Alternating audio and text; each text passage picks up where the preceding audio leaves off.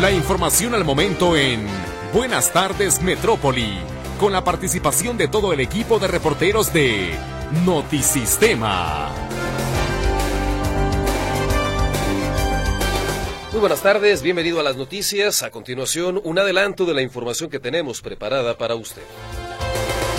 Se reúnen el gobernador de Jalisco y el rector de la UDG con diputados para destrabar la aprobación del presupuesto constitucional para la Casa de Estudios.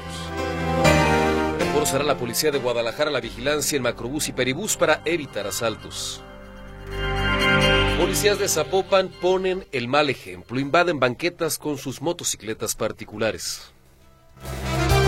Desmantelan por lo menos seis narcocampamentos en los límites de Jalisco y Zacatecas. No hay detenidos. Reconoce el gobierno de Jalisco retrasos en la construcción de la línea 4 del tren ligero. Hasta el 70% de las armas utilizadas en México vienen de Estados Unidos, reconoce el gobierno norteamericano. Localizan en Baja California Sur fosa clandestina con 113 restos humanos. Denuncia el presidente López Obrador censura por parte de la plataforma YouTube. Con información en materia de meteorología le platico que prevalecen las temperaturas cálidas por la tarde en la mayor parte del país un ambiente algo frío al amanecer, sobre todo en las zonas montañosas. En Jalisco se mantienen las condiciones de cielo despejado, acompañado de temperaturas cálidas en la tarde, ligeramente frías al amanecer, y el área metropolitana de Guadalajara hoy amaneció una temperatura mínima de 13 grados, se pronostica alcanzar una máxima de 32, cielo despejado, tarde calurosa, ambiente frío al amanecer. Hoy el sol se ocultará a las 18 horas con 57 minutos y por lo pronto la temperatura actual aquí en el área metropolitana de Guadalajara, de acuerdo con el Instituto de Astronomía y Meteorología de la UDG, ronda los 30 grados Celsius.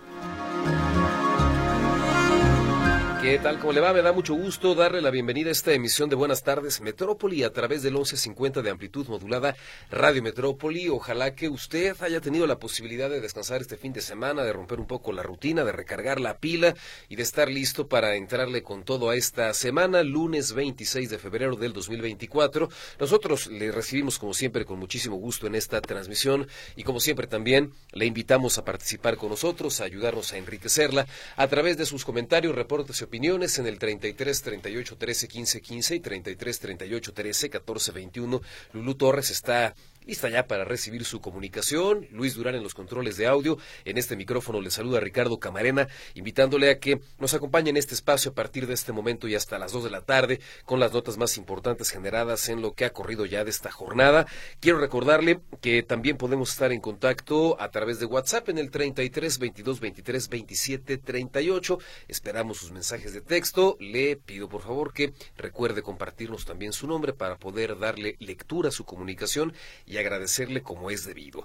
Pues tiene usted ya sobre la mesa un adelanto de los asuntos de los que estaremos platicando con usted a lo largo de este espacio, temas que confiamos resulten de su interés, información que también se traduzca en algo de utilidad eh, para usted y por supuesto eh, con la invitación siempre abierta para que nos comparta sus puntos de vista. Por lo pronto, nos vamos a la pausa y enseguida regresamos con los detalles.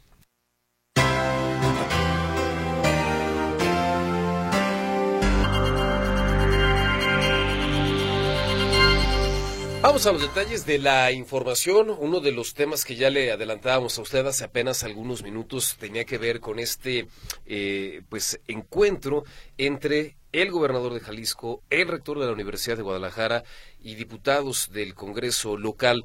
El asunto es el presupuesto constitucional para la Universidad de Guadalajara, una iniciativa de Enrique Alfaro para tratar de blindar los recursos para la máxima casa de estudios, dejarlos al margen de la politiquería, de los encuentros o desencuentros que pudieran llegar a generarse entre entidades estatales y la propia UDG. El planteamiento es que la casa de estudios reciba por lo menos el 5% del presupuesto total del gobierno del estado de Jalisco para apostarle al tema de la educación. Todo iba muy bien, pero lo cierto es que algo pasó en el Congreso sin que al día de hoy haya certezas, haya mayor claridad, pero el punto es que pues el tema no avanza, está ahí atorado, así que pues están tratando de, de ejercer presión tanto el Poder Ejecutivo como la universidad.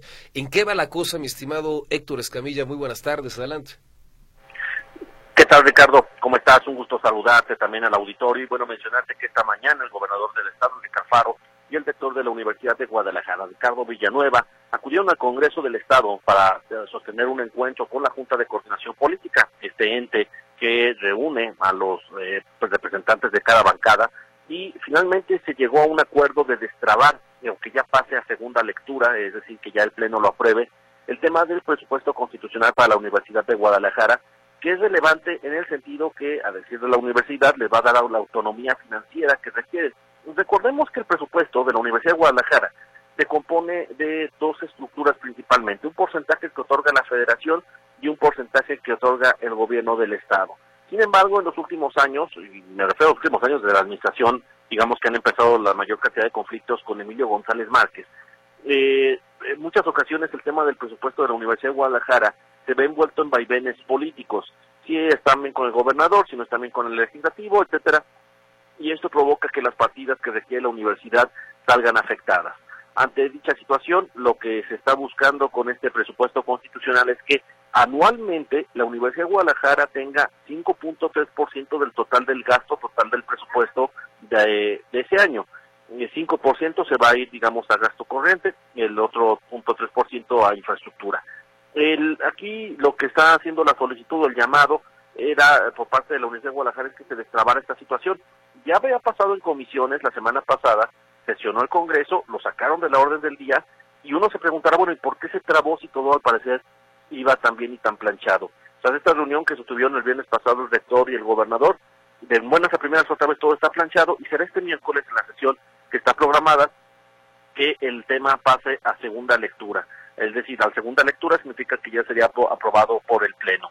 Eh, después de eso vendrá una fase, Ricardo, donde tiene que ser aprobado por el 50, 50% más uno de los eh, de los ayuntamientos eh, de Jalisco, es decir, eh, recordemos son 125 municipios, 62, con que 63 voten a favor, ya está del otro lado, esta de forma constitucional. Pero, eh, ¿qué es lo que se ha mencionado? ¿Por qué se había atorado? Bueno, recordemos que son campañas electorales, son tiempos electorales, eh, se mencionó por ahí que había por ahí presiones de tipo político mm, para que a cambio de autorizar este presupuesto por parte de la bancada mayoritaria tenía que haber ciertos acuerdos políticos. Bueno, vamos a escuchar lo que dice el gobernador, él dice que no hubo que no es un tema político, sino meramente un tema de coordinación entre eh, instituciones. Vamos a escuchar. Esta reforma eh, no tiene que ver con candidatos y con partidos. Este es un asunto de eh, los poderes legislativo y el poder ejecutivo que presentó una iniciativa de la Universidad de Guadalajara. Y la discusión en el Congreso se da en el seno de las comisiones y habrá que ver también, lo pusimos aquí sobre la mesa, fue parte de los temas que tratamos el que en unos días más se tendrá que estar discutiendo en este mismo Congreso el tema del pacto fiscal, que al final de cuentas tiene que ver precisamente con el presupuesto constitucional de la universidad, el presupuesto constitucional del Poder Judicial y con la agenda pública de Jalisco. Ahí escuchamos parte de lo que dice el gobernador Enrique Alfaro Ramírez sobre esta situación y entonces dice, bueno, ya está todo planchado para que esto pueda salir adelante. ¿Qué va a pasar con este dinero? Bueno, ya la Universidad de Guadalajara señala que ya lo tiene preparado ya para la distribución. Escuchemos lo que dice el rector Ricardo Villanueva. Eh, una vez tiene un presupuesto constitucional, tenemos garantizado Cutla Quepaque, Cutla Jumulco, Cuchapala, Guadalajara, cuatro campus nuevos, eh, tres preparatorias que están en proceso, ¿no? Eh, que debo decir que el, que el, gobierno del Estado nos ya nos entregó una parte de la preparatoria de Tlajumulco, por lo que en, en, en, en, el próximo calendario escolar ya tendremos admisión en la nueva preparatoria de Tlajumulco. Eh, Tonalá eh, para enero está programado eh, y nos falta Guadalajara, que estamos esperando la donación de un previo por, parte del ayuntamiento y a partir de ahí planear y que eh, platicó con el gobernador la posibilidad de arrancar esa obra si el ayuntamiento logramos esa donación. Ahí escuchamos parte de lo que dice también el rector Ricardo Villanueva. Hay un tema que es importante, Ricardo, lo mencionábamos en una nota de ciertas de las noticias del viernes. ¿Qué va a pasar con un amparo que todavía está pendiente de resolución en la Suprema Corte de Justicia de la Nación relacionado con la manzana de la discordia, que era 240 millones de pesos que se asignó el Ejecutivo de los, del Museo de Ciencias Ambientales para el Hospital Civil del Oriente. Recordemos que ese fue un motivo muy importante de conflicto entre el Ejecutivo y la Universidad de Guadalajara. El asunto es que en ese momento la segunda sala lo tienen listado para ser discutido en la próxima sesión, la resolución de este litigio.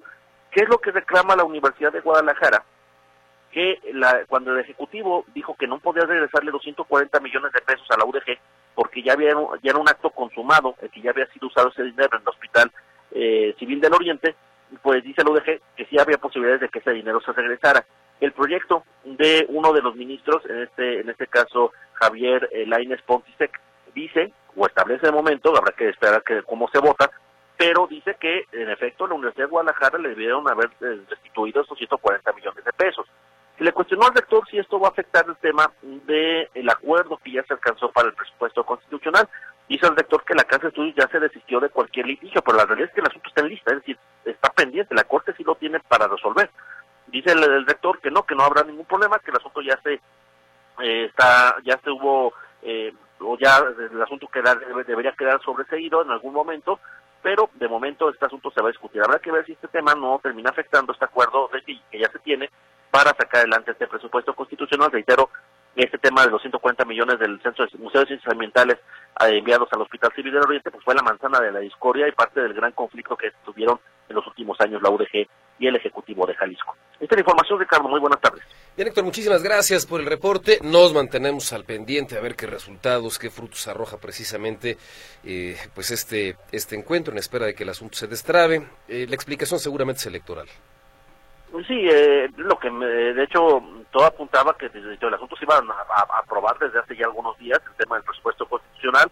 Sí, los expertos mencionan que hay un asunto ahí de manejo político, evidentemente relacionado con las elecciones, y por eso esto se trabó un poco. Gracias, Héctor. Buenas tardes. Buenas tardes, hasta luego. Gracias, el reporte de Héctor Escamilla. Vámonos a la pausa. Enseguida estaremos de vuelta con más para usted. Entre otras cosas, platicaremos acerca del mal ejemplo que están poniendo algunos policías de Zapopan.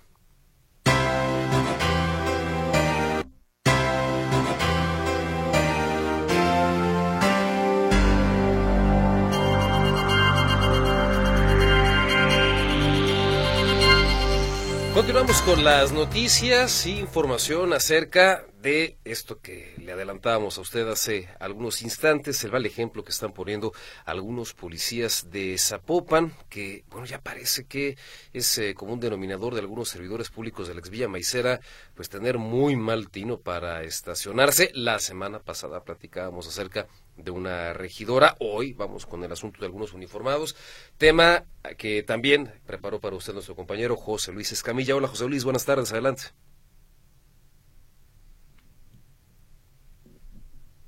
Bien, enseguida vamos a retomar la comunicación con mi compañero José Luis. ¿Por cuál de las dos líneas vamos, Lulú? Muy bien, la tienes Luis. Adelante. José Luis, buenas tardes. Gracias, Ricardo. ¿Cómo estás? Buenas tardes. Un saludo para ti, para todo el auditorio.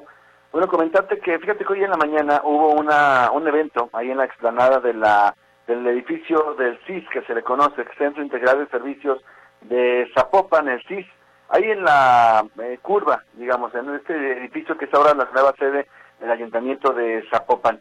Eh, me llamaba poderosamente la atención que justo enfrente, eh, Ricardo, de las instalaciones de la Policía Municipal de Zapopan, había una agente de movilidad municipal de Zapopan estos personajes que andan con un chalequito eh, gris, con un bordado en verde y que están eh, pues infraccionando los vehículos que están mal estacionados.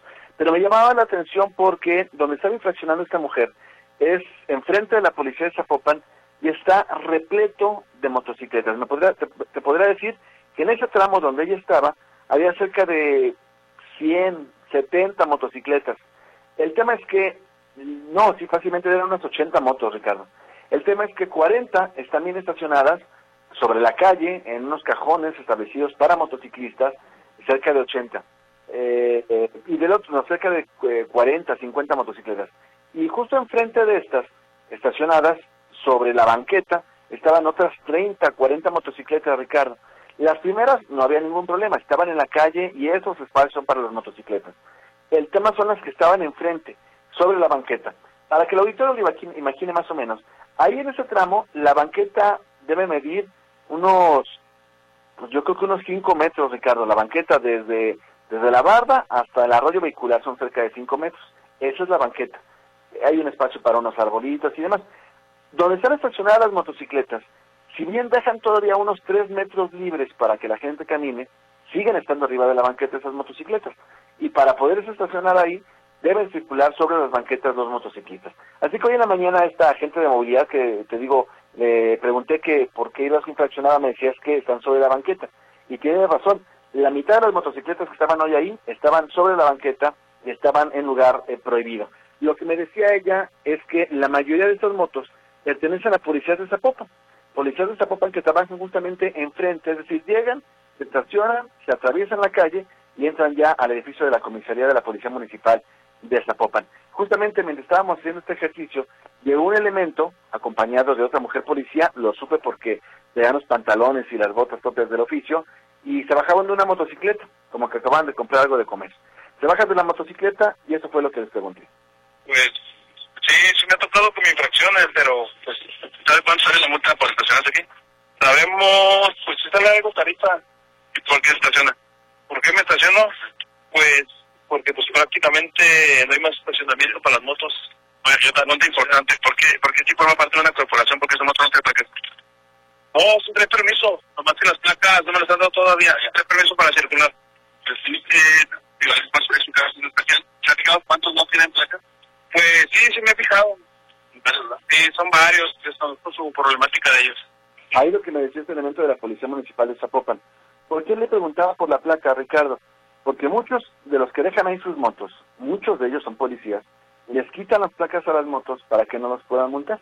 Y ciertamente la gente de movilidad que vi el día de hoy que estaba infraccionando gente, estaba, eh, eh, estaba eh, multando solamente a los que tenían placas. Si no tienen placas no les puede levantar un folio. Y que muchos de ellos les quitan las placas para que no puedan ser infraccionados. Eso me lo dijo la propia gente de movilidad. Así que bueno, eso es lo que tiene que ver con los elementos, Ricardo, que no ponen el ejemplo. Andan haciendo, estacionándose donde no deben y circulando algunos de ellos sin placas. Pero la otra tiene que ver con el tema de la recaudación. Como te digo, hoy ahí que estuve en este punto, fueron cerca de 30 motocicletas las que estaban eh, mal estacionadas. La multa por estacionarse sobre la banqueta para una moto es de 5 mil pesos. Así que cada una de estas motocicletas, suponiendo, suponiendo que todas hubieran traído placas, hubieran sido 30 multas a 50 mil pesos cada una, son 150 mil pesos lo que hoy entró al ayuntamiento de ya esta, esta infracción, solamente en un ratito, ahí en el Boulevard Panamericano, en el municipio de Zapopan, 150 mil pesos por concepto de multas para esos policías de Zapopan y otros otros visitantes que se estacionan, le quitan las placas y, eh, y que además están sobre la banqueta. Mi reporte, Ricardo, buenas tardes.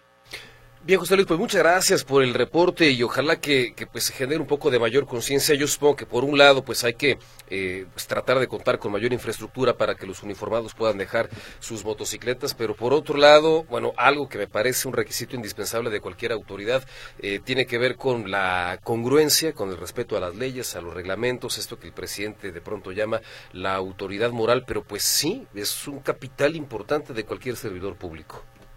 Sí, por supuesto. Más adelantito, fíjate que sobre la misma de Boulevard Panamericano, más adelantito hay una, hay otro puerto para motocicletas, también estaba lleno, pero bueno, nada menos ahí enfrente está un estacionamiento público, Ricardo, ahí se pudo haber estacionado muchos de estos motociclistas, pero bueno, pues es más fácil estacionarse en la calle, pues aunque pueda salir más caro, ya escuchábamos cinco mil pesos lo que cuesta esta multa. Pero mira, pues ya tienen el remedio, le quitan las placas y, y ya está, ¿no?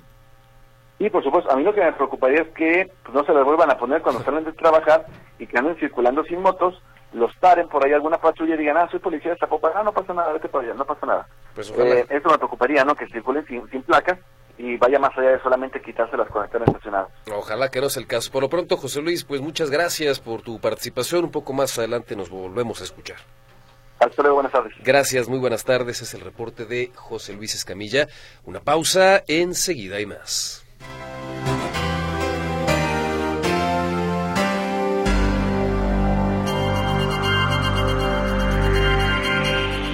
En Radio Metrópoli 1252.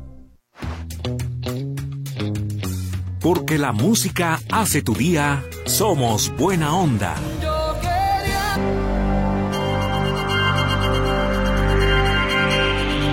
Continuamos con la información. Este fin de semana el gobierno de Jalisco puso en marcha el nuevo modelo del sistema de transporte público ahí en la zona de López Mateos. El objetivo pues es eh, tratar de contrarrestar el tráfico diario de esta vialidad, sobre todo al sur de la ciudad, prestar un mejor servicio y eficientar eh, la operación precisamente de los camiones. ¿Cómo están las cosas? Vamos a los detalles de la información. José Luis Jiménez Castro, buenas tardes, adelante. Hola, ¿cómo está Ricardo? Muy buenas tardes. Te saludo aquí desde la avenida López Mateos, donde efectivamente desde el sábado pasado eh, comenzaron a circular las nuevas rutas. Tengo entendido que son tres, otras tantas entrarán en funcionamiento el próximo sábado. En cuanto a los camiones, eh, bien, eh, la verdad creo que está, están respondiendo en las unidades al flujo de gente, sobre todo que a muy temprana hora, en horas pico y ahorita por la tarde se va a registrar, estoy hablando de entre las 6 de la mañana y 10 de la mañana, y por la tarde-noche, entre las 6 de la tarde y las 10 de la noche, 9 de la noche, que es cuando más gente sale de tantas empresas eh, y, y, tantas industrias que hay aquí por la zona, negocios también. Pero una situación que llama la atención es que eh, pues les agarraron las frisas, les agarraron las frisas y muchos varaderos que tendrían que estar ya terminados para el paso de estos camiones, pues simplemente no se han concluido. Te puedo dar dos ejemplos. Hay uno que está, eh, digamos, a la altura de, un mm, poquito antes de llegar al Palomar, viniendo de norte a sur, en donde eh, ahí están laborando desde ayer, bueno, no desde ayer, o sea, prácticamente todo el día, pero ayer laboraban trabajadores en la noche y esta mañana no es de excepción, o este mediodía, que están laborando en ese paradero. Están levantando la banqueta, están eh, colocando una valla protectora para la gente que va a tomar el camión y demás. Otro ejemplo es, por ejemplo, en López Mateos, donde también están trabajando este mediodía, es sobre la lateral de López Mateos, a la altura de lo que es la avenida eh, Mariano Otero, pero la de Mariano Otero de aquí, de la zona de Nueva Galicia, digámoslo, en esta, en esta zona, ahí también están laborando en estos momentos.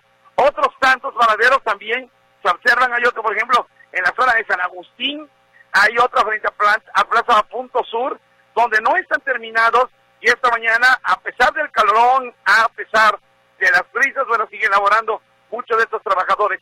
Eh, hay que señalar que también se han colocado vialetas, se han separado los carriles de circulación, se han colocado eh, balizamiento también, se ha colocado balizamiento y eh, parece que, bueno, dentro de lo que cabe, la vialidad fue la misma. Déjame comentarte, Ricardo, que el caos vial de López Mateos fue el mismo hoy y seguirá siendo el mismo. Aquí la cuestión es que los beneficiados serán más que nada los usuarios del transporte urbano. No, no se vaya, no se ve que vaya a haber mejoría en cuanto a la a, los congestionamientos diarios de todos los días, pero sí en cuanto al servicio a la gente, porque son camiones más largos, son camiones más modernos, más refrescados, diría yo, y bueno, la gente hoy que se subió parece que lo tomó eh, con buen acierto. Así que vamos a ver si terminan ya las estaciones para que la gente empiece a subirse a los camiones en un lugar seguro y por otro lado, veremos que a ver de qué manera esto puede reflejarse en el caos vial de todos los días en los Mateos, que yo lo dudo, yo lo dudo porque una cosa es el transporte urbano y otra cosa es todos los carros que salen diario de las zonas de aquí, de el Palomar, de Bugambiles y todos los fraccionamientos que hay aquí por la zona. Ricardo Camarena, se recuerda que te tengo aquí por la zona de López Mateos, que dicho sea de paso, ahorita a estas alturas está bastante fluido, hasta sorprende, pero bueno, hay que señalar que es hora valle, no es hora pico.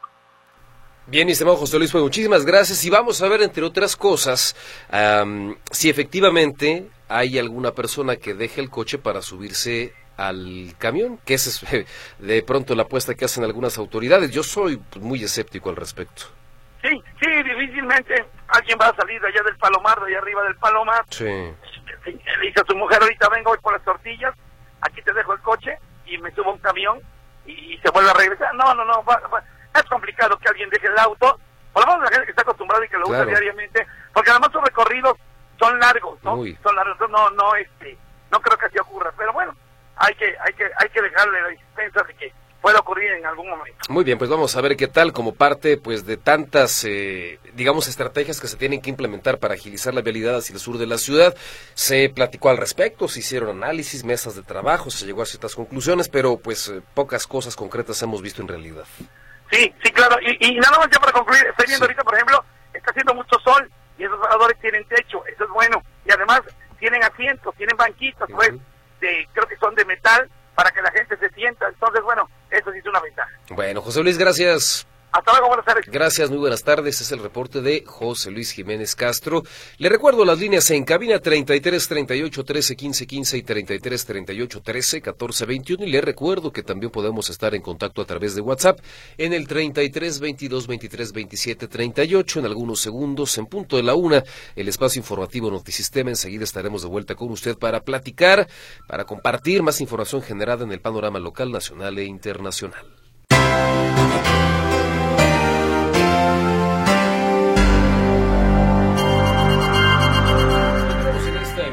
Tardes. Muchas gracias por su compañía, por su preferencia en este espacio. Vamos a echar las cosas más importantes de las últimas horas.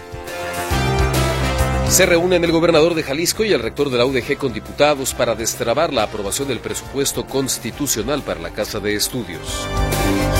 Reforzará la policía de Guadalajara la vigilancia en macrobús y peribús para evitar asaltos. Policías de Zapopan ponen el mal ejemplo, invaden banquetas con sus motocicletas particulares. Desmantelan por lo menos seis narcocampamentos en los límites de Jalisco y Zacatecas. No hay detenidos. Reconoce el gobierno de Jalisco retrasos en la construcción de la línea 4 del tren ligero. Hasta el 70% de las armas utilizadas en México provienen de Estados Unidos, reconoce el gobierno norteamericano. Localizan en Baja California Sur fosa clandestina con 113 restos humanos. Denuncia el presidente López Obrador censura por parte de la plataforma YouTube. La temperatura actual en el área metropolitana de Guadalajara, 30 grados Celsius. Y vámonos a la Ciudad de México a escuchar el reporte de Arturo García Caudillo. Sigue generándose información respecto pues a la polémica nota publicada por el diario The New York Times la respuesta por parte del presidente López Obrador, el hecho de haber exhibido públicamente el número telefónico personal personal de una eh, corresponsal del periódico de New York Times y las, eh, digamos, medidas que emprendió YouTube tratando de proteger este dato personal que implicó pues bajar la mañanera, esa en la que se difundió precisamente esta información. Ya sabrá cómo fue recibido este asunto en Palacio Nacional. Arturo, buenas tardes, adelante. Gracias, eh, Ricardo. ¿Cómo están, amigos? Me da gusto saludarles.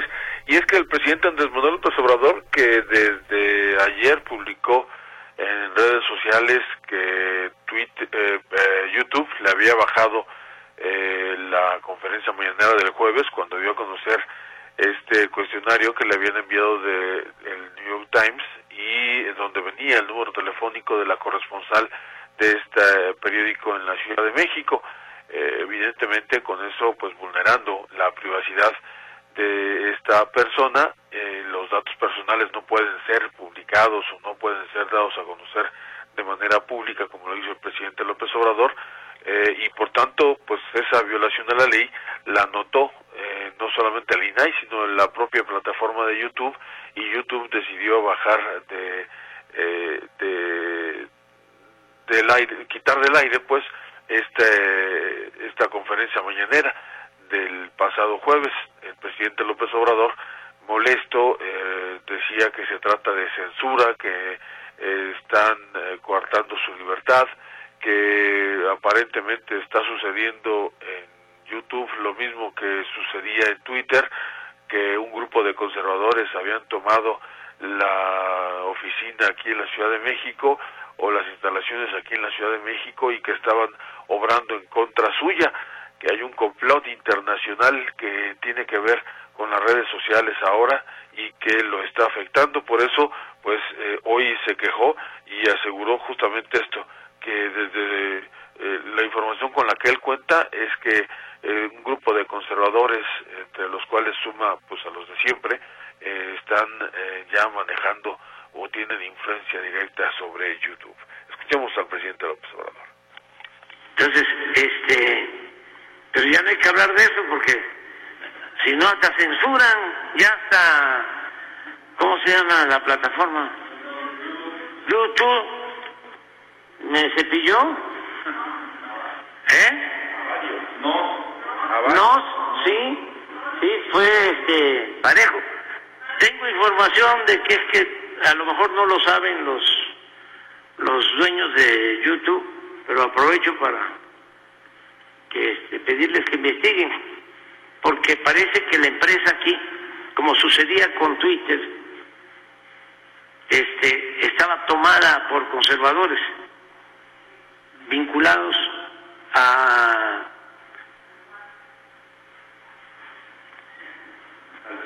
a un partido conservador. Este, entonces, eh, pues ahí está el presidente Andrés Manuel López Obrador y es que, como recordarán la, semana pasada, el titular del Ejecutivo ah, aseguraba que su autoridad moral estaba por encima de cualquier ley y pues aquí estamos hablando solamente del reglamento de la comunidad de, YouTube eh, de una comunidad de redes sociales donde eh, efectivamente hay censura, eh, hay copyright, hay los youtubers de cualquier parte del mundo se cuidan justamente de no infringir estas normas para que no les desmoneticen la, la pues, sus publicaciones, sus videos o para que no se los censuren, no se los bajen, precisamente eh, porque saben que hay unas reglas que no deben de infringir, pero el titular del Ejecutivo pues piensa que sigue estando por encima su derecho, su libertad, eh, olvidando que la libertad de él termina donde empieza la libertad de los demás y eh, por eso es que YouTube justamente censuró entre comillas esta publicación de la conferencia mañanera del pasado jueves y eso que el presidente López Obrador ya incluso ha recibido las placas de YouTube por eh, tener más de un millón de seguidores y por algunas otras eh, sumas de seguidores y de comentarios y de likes y de todo esto. Pero ahora con esta situación pues asegura que ya hasta en YouTube están haciendo una campaña en su contra y se han unido a la derecha internacional y a la derecha de nuestro país. Mi reporte, Ricardo. Pues eh, ni hablar, mi estimado Arturo, digo, ya lo, ya lo apuntabas en tu participación, la realidad es que estas plataformas eh, pues tienen políticas muy estrictas respecto al, al manejo de, de, derechos y el eh, tipo de contenido que se difunde a, a, través de estas. Queda claro que, bueno, pues mientras le convenga al presidente todo funciona muy bien. Cuando las cosas pues ya no le están saliendo de la manera en que esperaba, entonces pues se recurre a este discurso en el que todo se trata de él, siempre es de él todo conspira en eh, muchas ocasiones en su contra y bueno, esta es la excepción o esta no es la excepción cuando evidentemente pues sabemos de cierto que estas plataformas son pues eh, muy eh, puntillosas con algunos de estos temas. Sobre el caso de la filtración del teléfono de su hijo José Ramón, este fin de semana ya no quiso moverle. No, sobre eso no habló, aunque pues sonó mucho el fin de semana la, sí mencionó el video que subió el sábado en el que eh,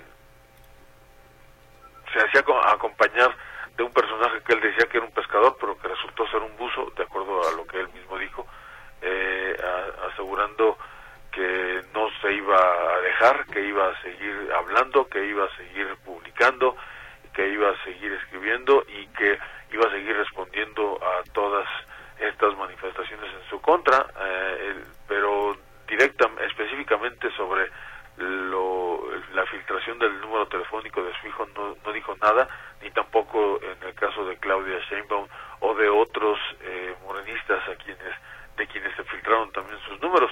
Bueno, de Xochitl Galvez, que es su adversaria política,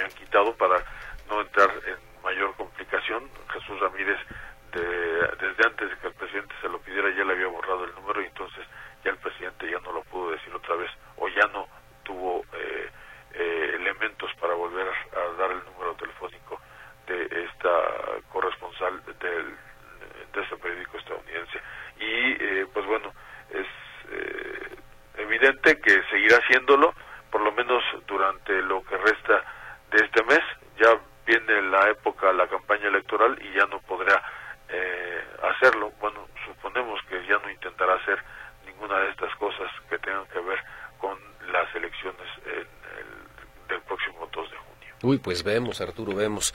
Gracias. Al contrario, buenas tardes. Gracias, buenas tardes. El reporte Arturo García Caudillo. Con más información generada a nivel nacional, le platico que el embajador de Estados Unidos en México, Ken Salazar, refrendó la colaboración en materia de seguridad con nuestro país y reconoció que el 70%, 70% de las armas que se encuentran en México, pues son de Estados Unidos, provienen de allá. Por ello, se pronunció a favor de que el tráfico de armas se reduzca notablemente y se limite a través de leyes estadounidenses más rigurosas. Acompañado por el gobernador de Michoacán, Alfredo Ramírez Bedoya, el embajador admitió que armas de grueso calibre llegan a manos de grupos delictivos que operan precisamente aquí en nuestro país. Y en otras cosas, en eh, jornadas de búsqueda realizadas este fin de semana en Baja California Sur, fue localizada una fosa clandestina en la que había más de 100 restos óseos, de acuerdo con lo que confirmaba la Comisión Estatal de Búsqueda de Personas. Tras una denuncia anónima, las autoridades realizaron jornadas de búsqueda en Los Cabos y localizaron en la comunidad de Miraflores 46 restos humanos en un camino vecinal. Tras este primer hallazgo, se amplió la zona de búsqueda y se logró la ubicación de 67 restos óseos en una fosa clandestina, por lo que se dio vista al personal de servicios periciales, quienes se encargaron de realizar el levantamiento de indicios. Una pausa, enseguida y más.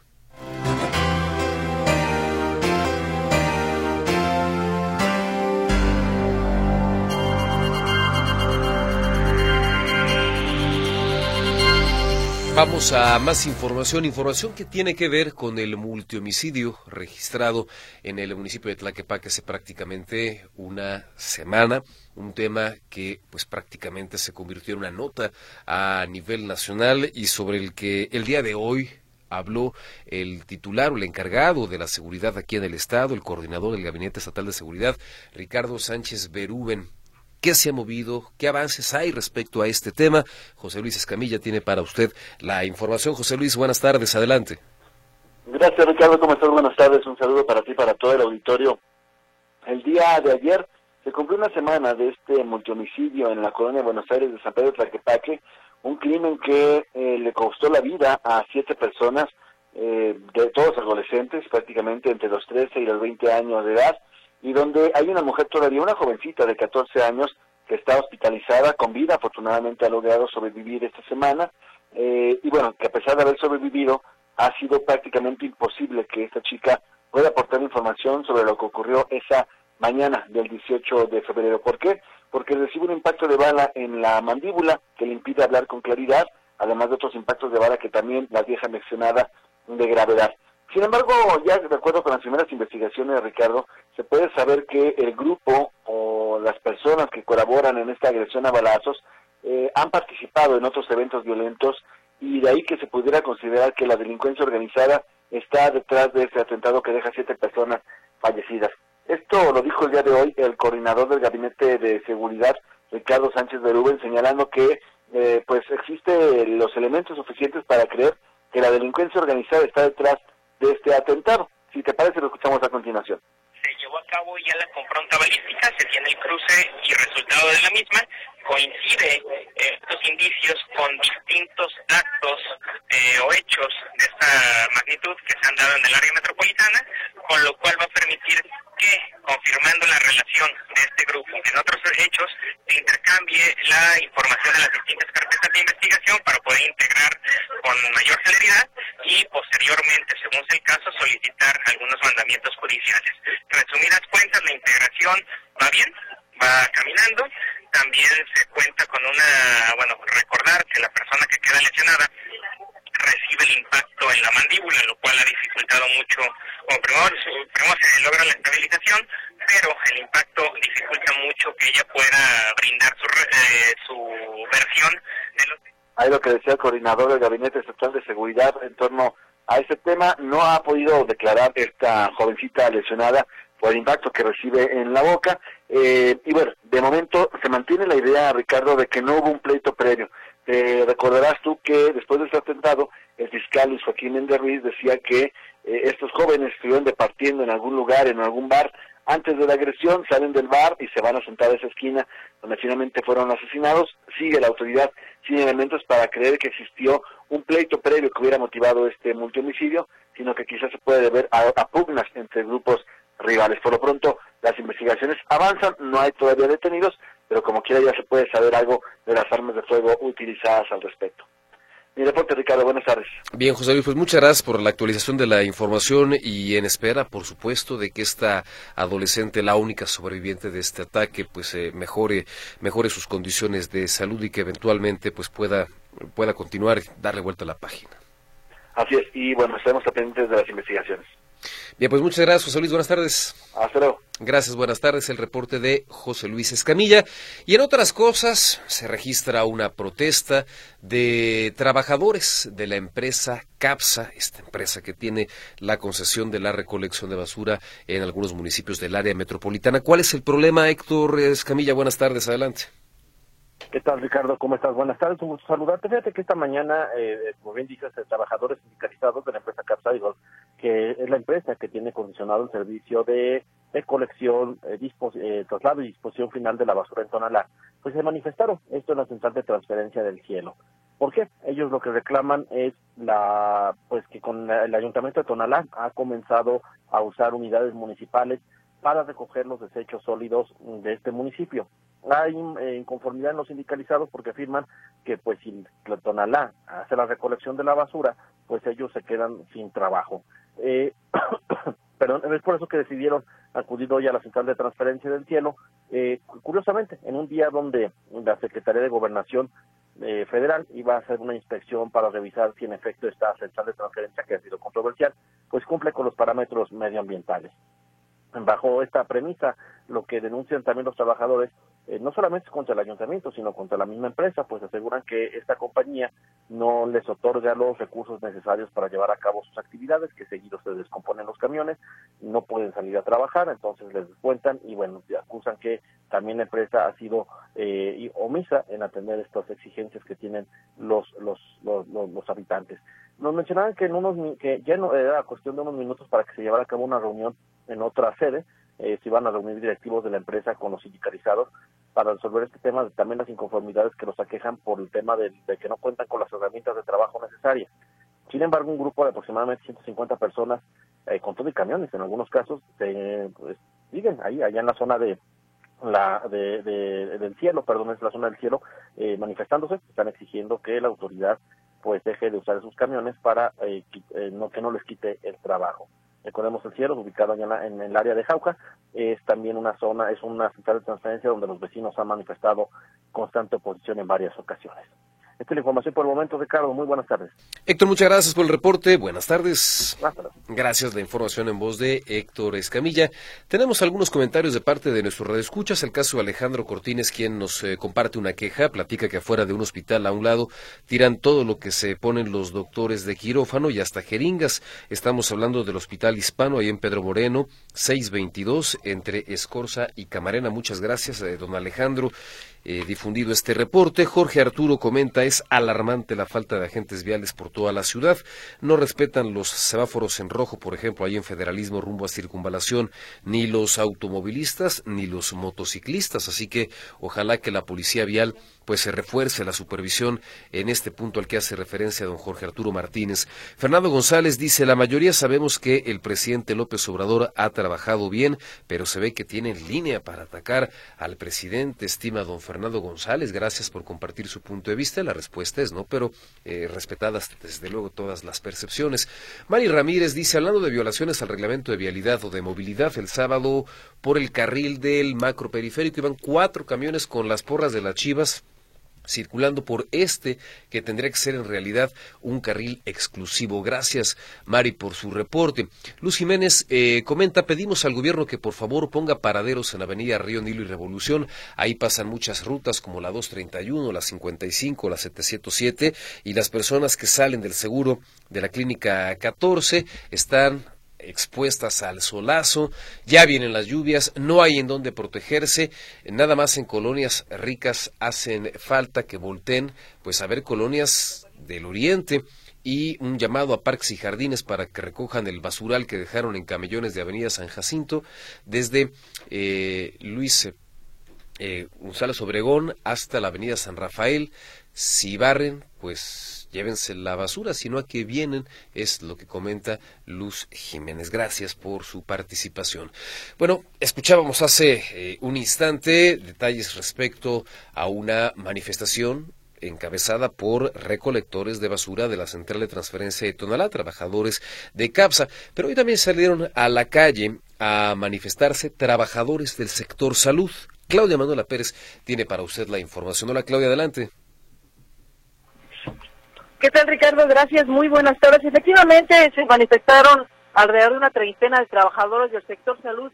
Ellos son de eh, la sección 2, eh, que le llaman ellos, déjame decirte cómo le llaman exactamente, que pues están protestando porque como cada año del anexo 2, que es un área del que les llega el sueldo del sistema federalizado, del sistema federal. Ellos protestaron aquí nuevamente porque dicen que cada año es lo mismo que en diciembre los despiden porque señalan que así lo indica el sistema federalizado. Y en marzo, eh, primero era febrero, ahora es marzo y ahora les dijeron que hasta abril los van a volver a recontratar para pues eh, que eh, para que regresen a sus lugares. Dice que son de varias partes de Ajijic, de Ameca, de Guadalajara. Comentan que son alrededor de 200 los trabajadores que están en esas circunstancias. Escuchamos a Alberto García Zuna, quien era uno de los manifestantes aquí, estaban aquí afuera del Hospital Civil en el área de eh, la unidad para atender a niños con quemaduras. Ellos aprovecharon la inauguración de esta área para venir a protestar. Escuchamos. Este, venimos del sector salud, la mayoría de varias áreas, aquí, Meca, Guadalajara, Ocutlán, pero no tenemos contrato. Somos de anexo 2 y este anexo 2 cada año nos dan la misma sopa en el sentido de que no tenemos trabajo desde diciembre hasta la fecha. Y no ha llegado el recurso para que nos recontratos. Señalan que por qué la Secretaría de Salud no eh, previene esta situación porque dice se quedan sin trabajo durante tres o cuatro meses y eso afecta, por supuesto, a sus familias y a su economía. Comentan que cada año sucede lo mismo, venían a hablar con el secretario de Salud, creo que no hablaron con él porque nunca se acercó a los manifestantes, están atrás de un barandal, de un cantel, para, eh, y te digo, aprovecharon la inauguración de esta unidad para atender a niños con quemaduras, que se vio aquí, que se encuentra aquí adentro del edificio de especialidades del antiguo Hospital Civil. Esta unidad aumenta su capacidad para atender de 150 a 450 niños con quemaduras, eh, ya con un, equipo sofisticado, que nos comenta que van a trabajar más de 100 personas, en más de 100 médicos enfermeras en esta unidad y fue inaugurado, te reitero, Ricardo, hace algunos minutos terminó este evento. También comentarte que pasó algo extraño, estábamos esperando en una rampa, porque hay rampas para personas discapacitadas y escaleras, y las rampas son grandes, y en esta rampa pues se venció, y se, se, se venció y sentimos un bajón las personas que estábamos ahí en esta rampa, lo que asustó a algunas personas. No sabemos qué fue lo que pasó, si no aguantó el peso, pero bueno, se está inaugurando esta unidad y sí faltaría revisar este tipo de situaciones, Ricardo. Mi reporte, muy buenas tardes. Bien, Claudia, muchas gracias por la información. Muy buenas tardes. Hasta luego, Ricardo. Gracias, es el reporte de Claudia Manuela Pérez. Tenemos eh, más de su participación y se lo agradecemos muchísimo. Continuamos dando la lectura con el propósito de no rezagarnos. El caso de Francisca dice, saludos y pregunta, ¿y los asesores del presidente no hacen su trabajo? ¿Por qué lo dejan solo y todavía cobran? No los ha corrido? Pregunta Francisca. Jesús Rojas comenta, ya se dio cuenta el presidente López Obrador que si él considera estar por encima de la ley, YouTube está por encima de López Obrador. Así de fácil, así de sencillo, comenta Jesús Rojas. Alfredo Martínez dice que el otro día Carlos Navarrete, expresidente del PRD, reveló que al presidente López Obrador también lo financiaban con dinero que ponían alcaldes, gobernadores, legisladores y aclaró que esos millones de pesos no iban en sobres como se piensa, sino en maletas. Pero bueno, supongo que el presidente no pagaba impuestos ni declaraba esos ingresos porque su autoridad moral estaba por encima de la ley, dice don Alfredo Martínez, que por cierto, cuando de pronto pues se ha difundido información al respecto, videos, eso no tiene vuelta de hoja, videos de personas allegadas al presidente recibiendo dinero en efectivo. En algún momento el presidente López Obrador decía que serán contribuciones para el movimiento, que era incluso algo que se hacía en tiempos de la revolución, ya ve que él, le gustan las cosas del pasado, y esa era la explicación que daba, no, que era pues una forma de, de, apoyar la causa.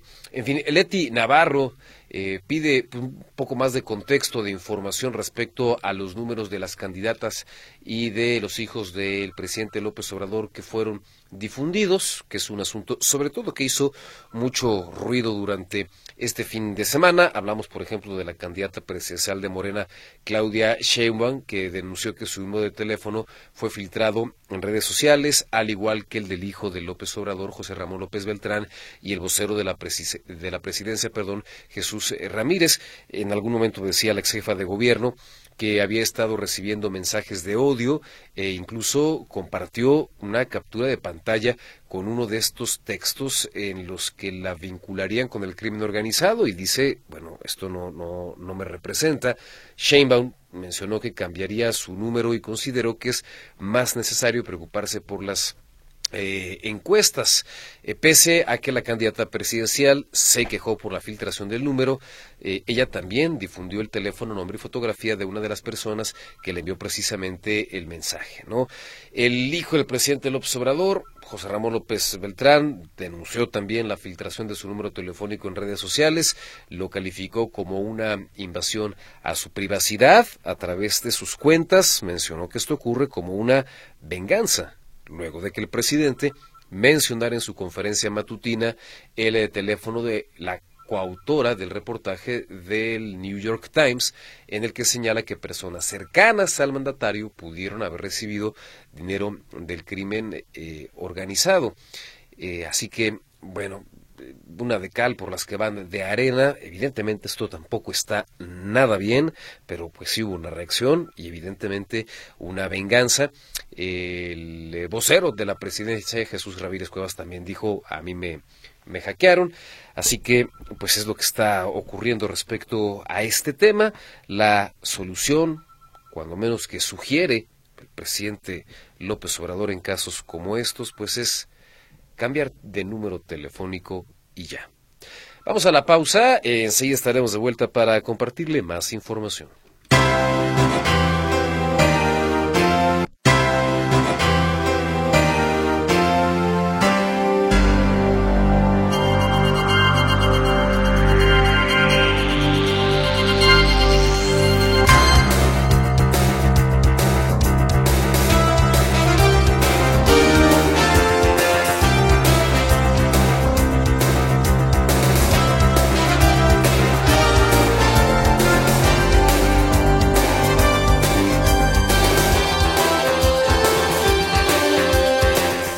En esta emisión de Buenas tardes Metrópoli. Muchísimas gracias. Tenemos más comentarios de parte suya. Se lo agradecemos muchísimo. Eh, antes queremos compartirle a usted pues la siguiente producción relacionada con un asunto en materia de salud pública importante a nivel mundial. México no está exento. En Jalisco también comienzan a tomarse ya cartas en el asunto. Y me refiero a la alerta emitida por autoridades sanitarias a consecuencia de este rebrote de sarampión. Las alertas están encendidas. Hay un tema de salud pública que mantiene especialmente atentas a las más altas esferas en esta materia. Existe preocupación porque el virus más contagioso del mundo se propaga con rapidez en el planeta. Hoy revisamos el repunte de sarampión. Fue a finales de enero cuando la Organización Mundial de la Salud y la Organización Panamericana de la Salud emitieron una alerta epidemiológica por el creciente número de casos de sarampión. Se contabilizan más de 9 millones de contagios y más de 130 mil fallecimientos, en su mayoría niños. En entrevista con el Heraldo, el infectólogo Alejandro Macías habla sobre el repunte de contagios. Ahora en todo el mundo empieza a resurgir el sarampión, en buena parte de Europa, también en, Norteamérica. Eh, es cuestión de tiempo que llegue a México si no tenemos un buen nivel de vacunación. También recuerden que los niveles de vacunación infantil se afectaron en la pandemia. Necesitamos alcanzar niveles de vacunación. Yo no sé exactamente en qué nivel andan ahorita, pero lo que dice eh, la UNAM es que si no tenemos un nivel muy alto de vacunación, que estoy casi seguro que no tenemos arriba del 90%, el sarampión eventualmente va a regresar y es una enfermedad que puede poner graves a los niños. De hecho, ahora mismo en el mundo el sarampión puede causar más de 100.000 muertes en, en un año. El sarampión es una enfermedad causada por un virus altamente contagioso. Se transmite con una increíble facilidad, advertía el especialista. Se transmite con una enorme facilidad. De hecho, eh, em, tradicionalmente se consideraba la enfermedad más contagiosa del mundo, el sarampión. Se contagia a través ya sea de gotitas de saliva se sospecha también de los aerosoles, igual que COVID-19, e inclusive pudiera ser a través de lo, del toque, por ejemplo, de, manos contaminadas. Es una enfermedad que seguramente tiene múltiples mecanismos de transmisión y es tradicionalmente la enfermedad más contagiosa del mundo. Se estima que una persona infectada puede infectar en su entorno alrededor de más de entre 15 y 20 susceptibles. Una persona enferma es capaz de contagiar a otras 20. Se transmite por las gotas de saliva al hablar, toser o estornudar. El director de promoción y prevención de enfermedades del OPD Servicios de Salud, José Segura Arias, habla sobre los síntomas. El sarampión puede afectar a cualquier persona, pero es más común entre los niños. Los síntomas incluyen fiebre alta, tos seca, secreción nasal y una erupción cutánea en forma de sarpullido que inicia en la cara, detrás de los oídos, en el tórax, la espalda y posterior en las piernas extendiéndose por todo el cuerpo. En México durante los últimos años prácticamente no se habían reportado casos de sarampión, de acuerdo con la Universidad Nacional Autónoma de México, pero este año ya se contabilizan 140 casos sospechosos y se teme una tendencia al alza, particularmente por el arribo de personas del extranjero. Y es que los mitos sobre la vacunación contra el virus aún están muy presentes. Así lo reconoce en entrevista con France 24 Joseph Kaplowitz, investigador de la Escuela de Medicina de Nueva York. Dicen que causa autismo, que las vacunas tienen mercurio, que la enfermedad en sí misma protege contra el cáncer, que la enfermedad protege contra el eczema. Como estas, hay otras cosas falsas que le están diciendo a la comunidad y la comunidad se lo está creyendo. Las autoridades en Jalisco también están en alerta. De hecho, recuerdan a la población que se cuenta con más de 50 mil dosis de la vacuna triple viral que protege contra esta enfermedad, la rubiola y la paratoditis. Sobre la importancia de la vacunación habla el académico de la UNAM, Jorge Baruch, en entrevista con Milenio hay vacunas, las vacunas son seguras, debemos de fijarnos, debemos de revisar que nuestros niños cuenten con el esquema completo que consiste en dos dosis, generalmente la primera se aplica al año de vida y la segunda dosis se, aplica justo antes de entrar a la primera, de entrar a la primaria a los seis años de edad. Generalmente las personas que nacieron antes del 95, o sea, jóvenes, jóvenes, adultos jóvenes, deben de recibir un refuerzo en la, en la adolescencia. La recomendación de las autoridades sanitarias es apostar a la prevención. Y la prevención es vacunar, especialmente a los menores de 5 años que no hayan recibido el biológico. Notisistema, Ricardo Camarena.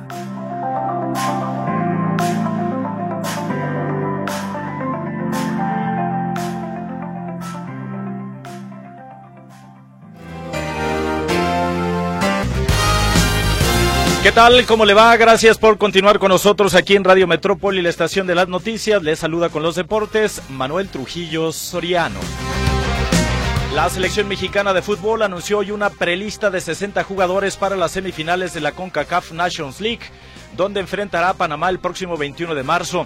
En la larga lista de convocados, el técnico Jaime Lozano destacan los regresos de Víctor El Pocho Guzmán, Jerry Gutiérrez de las Chivas, al igual que el de Jonathan Dos Santos y Cristian Chicote Calderón del América, y el juvenil Marcelo Flores de los Tigres, entre otros más. En caso de derrotar a los canaleros, el Tri enfrentaría al ganador de la serie entre Estados Unidos y Jamaica posteriormente.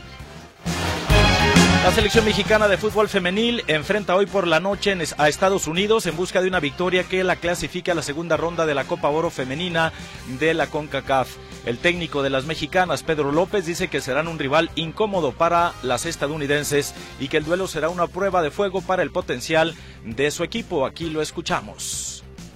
Vamos a tratar de, de plantear un partido que, en el que Estados Unidos no esté cómoda, sobre todo. Yo creo que que es un rival que si se siente cómodo te, te somete, te genera ocasiones de todo tipo. Entonces, nosotros vamos a tratar de ponérselo complicado y al menos pues que ellas no se sientan cómodas en el campo y nosotras también pues poder explotar nuestro potencial como, como una prueba del potencial de, de este equipo. Estados Unidos marcha invicto con dos victorias, mientras que México suma una derrota y un triunfo. Hasta un empate lo clasificaría a la siguiente ronda. Las ciudades de Celaya e Irapuato en el estado de Guanajuato serán la sede del premundial sub-20 de la CONCACAF que se va a disputar del 20 de julio al 4 de agosto de este año. Así lo anunció Ibar Cisniega, presidente ejecutivo de la Federación Mexicana de Fútbol. Y lo escuchamos. Nos llena de orgullo que estas dos ciudades hayan sido seleccionadas para albergar uno de los torneos internacionales de fútbol más importantes de nuestra región, ya que tanto Celaya como Irapuato son ciudades con una gran afición y amantes del buen fútbol, en el que 27 selecciones nacionales varoniles de Norteamérica, Centroamérica y el Caribe disputarán cuatro lugares para la Copa del Mundo Sub-20 de la FIFA, que se llevará a cabo en Chile el próximo año. Hasta entonces, de manteles largos, estas dos eh, ciudades, tanto Celaya e Irapuato en el Bajío mexicano, para la sede pues, de este premundial sub-20 de la CONCACAF. Pasando a otras cosas, le comento que el Comú de Guadalajara emitió un comunicado hoy sobre el accidente en el que un motociclista que transportaba a un juez en el medio maratón celebrado ayer atropelló al atleta jalisciense Israel Oropesa Vázquez a prácticamente un kilómetro de llegar a la meta. En el mensaje lamenta el incidente y asegura que se tomarán las medidas pertinentes que correspondan al hecho. 16 horas después del accidente, tras el revuelo y la indignación que ocasionó el video que circula en redes sociales, en el que se aprecia el momento justo en el que la motocicleta de alto, cilindra, de alto cilindraje, en este caso, impactó por detrás a Oropesa Vázquez. Y bueno, pues eh, se explica que se le practicó una revisión médica en un hospital privado y que solo sufrió algunos golpes que no pusieron en peligro su vida y ni su carrera eh, como atleta. lo impactante de este video es que el motociclista, pese a ser del staff, nunca se detuvo para brindar en ese momento apoyo al corredor, eh, es que estaba tendido ya en el asfalto y siguió su marcha como si no hubiera no se hubiera percatado del impacto. El atleta Israel Oropesa Vázquez, su equipo de trabajo, están muy indignados, muy molestos por el manejo que se le ha querido dar a esta situación y bueno, pues están analizando qué es lo que van eh, o qué medidas van a tomar en las próximas horas. Pero insisto, 16 horas después sale el comunicado de este lamentable accidente. Realmente es impactante la forma en la que el motociclista ni siquiera se percata, o sea, le llega por detrás, en este caso, a Israel Oropesa Vázquez y luego ya después lo deja ahí tendido sobre el asfalto eh, con un fuerte golpe en la cabeza y escoriaciones del lado en el que cayó, creo que es el lado izquierdo, y sigue su marcha, pero como si nada hubiera pasado. Ya después llegan algunos paramédicos y la misma gente que observaba eh, la llegada de los atletas, porque además ya faltaba como un kilómetro para llegar a la Minerva, eh, que es ahí estaba instalada la meta. Entonces veremos, veremos qué curso sigue este tema entre el atleta Israel Oropesa Vázquez y el Comú de Guadalajara, el organizador el medio maratón de Guadalajara. Y luego de haber arrasado la temporada pasada de la Fórmula 1 con 19 victorias en 22 grandes premios para imponer varios récords y llevar a Red Bull al título de constructores, el piloto holandés Max Verstappen es candidato a mejor deportista y su escudería a mejor equipo del 2023. Esto dentro de los premios Laurus. El coequipero de Checo Pérez comparte la lista con futbolistas como Lionel Messi del Inter Miami e Erling Haaland dentro del Manchester City y el tenista Novak Djokovic, entre otros atletas más. Los deportes que tenemos por el momento. Muchas gracias, Ricardo, y continuamos contigo. Manuel, gracias. Hasta luego. Hasta luego, Manuel Trujillo Soriano. Vámonos a la pausa. Enseguida y más.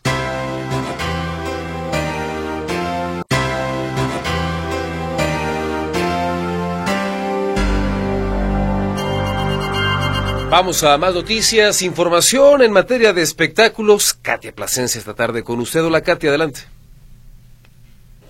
Hola, ¿qué tal? Muy buenas tardes. Pues en la información de espectáculos les cuento que desde que Señora Influencer, esta película, llegó a los servicios de streaming a través de Amazon Prime, esta película ha escalado varios peldaños para ubicarse en la segunda posición de la plataforma. Incluso, pues ya está siendo comparada con Joker del 2019 o Pearl del 2022. El filme es de Carlos Santos y se presenta como una típica historia de comedia que termina por evolucionar en una película de suspenso bastante oscuro. La propia plataforma dedica un párrafo como sinopsis en el que menciona que Fátima es una influencer cuarentona que llega al éxito de las redes de forma repentina y se topa con unos haters que no soportarán a lo que es capaz de llegar con tal de terminar las burlas hacia su persona. El título está inscrito en los géneros de comedia, suspenso y drama y bueno, pues ya están comparando, ahí hay muchos que no les está gustando, obviamente que comparen esta cinta con Joker, porque bueno, pues esta película es mexicana, la, ahí la protagoniza Mónica Huarte, Macarena García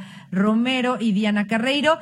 Y bueno, pues hay quienes ya están señalando a Amazon como, pues sí, que está tendenciosa al cine mexicano. Y en más información les cuento que luego del sensible fallecimiento de Araceli Bisoño, la mamá de Daniel Bisoño, pues reportan que el conductor no aún no conoce la noticia del deceso de su mamá debido a que pues todavía continúa delicado de salud. Su familia ha decidido esperar para hablarle de la partida de su mamá, pues ahora sí que ya que esté un poquito más fuerte y más tranquilo, sobre todo mentalmente. Eh, a partir del pasado sábado por la noche, eh, la, los restos de María Araceli Bisoño Tapia, de, de 71 años, llegaron y bueno, pues comenzaron con todo este proceso, pero Daniel, insisto, todavía no sabe absolutamente nada.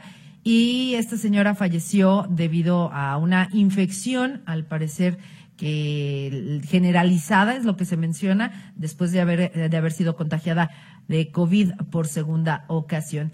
Y por último, les cuento que, bueno, pues Peso Pluma sigue dando de qué hablar, por supuesto. Y es que aseguran que debido al truene de Peso Pluma con Nicky Nicole, pues ahora este cantante tapatío estaría en rehabilitación y por eso canceló su participación en Festival de Viña del Mar 2024 y otras presentaciones por Latinoamérica. Hay que recordar de que desde hace dos, tres semanas, pues ha venido viviendo polémica tras polémica con este cantante. Primero, porque se iba a presentar en Chile, cosa que no les gustó a muchos chilenos. Después, eh, se da a conocer, el 13 de febrero exactamente, se da a conocer que Peso Pluma, pues estaba en medio de la controversia porque se difundió un video que mostraría que le había sido infiel a Nicky Nicole. Y después de esos videos, ahora dicen que Peso Pluma por eso canceló, porque se metió a rehabilitación y porque realmente está destrozado mentalmente por este rompimiento con la también cantante argentina. Hasta aquí el reporte de los espectáculos. Que tengan todos una excelente tarde.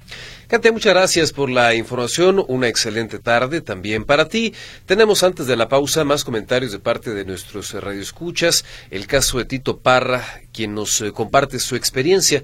Él platica que cuando publica comentarios de políticos corruptos, Facebook lo veta y lo veta durante varios días. Pregunta, ¿y la libre expresión? Habría que ver, eh, Tito, en qué sentido vienen estos comentarios o qué tipo de redacción, de palabras o de expresiones eh, utiliza, porque tal vez parte de estas están violentando las políticas de Facebook, de esta, de esta plataforma, de esta red social. Probablemente, bueno, eh, esto permitiera entender o permitiría entender por qué lo están bloqueando. Lourdes Mendoza dice, no, señor presidente, no es un complot contra usted. Todo el que suba información inapropiada le bajan los videos. A él le gustaría tener el control de todo, pero pues no puede. Y es, por cierto, un alivio, dice Lourdes Mendoza. Muchas gracias por su eh, opinión.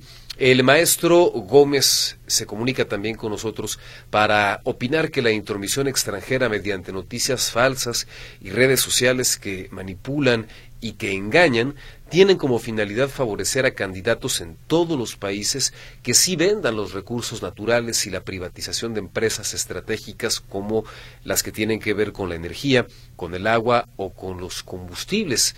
Dice el maestro Gómez, yo sugiero no dejarse menear el dedo en la boca por personas corruptas y por personas maleantes extranjeras de cuello blanco. Gracias, maestro, por su comunicación.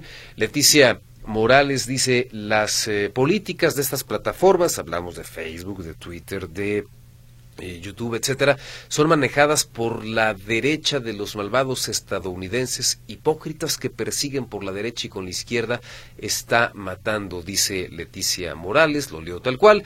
Gracias por su comunicación. Carlos Velázquez comenta, sigue el presidente con sus alucinaciones, ya perdió totalmente el juicio, ya no haya con quien pelearse y ve moros con tranchete prácticamente por todos lados, dice Carlos Velázquez, a propósito de los comentarios que hacía el día de hoy el mandatario federal sobre el caso de YouTube. Afirma que por lo menos las oficinas de YouTube en México están tomadas por los conservadores. Esto luego de que la plataforma decidiera bajar, eliminar eh, la emisión de la conferencia mañanera en la que el presidente López Obrador había difundido un número telefónico de una de las corresponsales del diario The New York Times. Ángeles Álvarez eh, quiere volver a escuchar el reportaje del sarampión, ¿cómo puede volver a hacerlo? Eh, muy fácil, en la página web notisistema.com, en la sección reportajes, ahí va usted a encontrar pues todas las producciones que, preparamos para usted. La más reciente es precisamente esta, la correspondiente a las alertas que han emitido autoridades a nivel internacional eh, a consecuencia del rebrote de sarampión, explicaban, entre otras cosas, que esto puede entenderse por la disminución en la vacunación por distintos motivos, pero ponen el énfasis en la importancia de que los más pequeños tengan su esquema de vacunación completo, una vacuna que es segura, y que previene contra esta y algunas otras enfermedades y es eh, importante pues mantenernos bien informados, no eh, permitirnos caer en los mitos, en la desinformación que muchas veces pues en realidad terminan por perjudicarnos. Nos vamos, gracias por habernos acompañado. Soy Ricardo Camarena, le deseo una excelente tarde.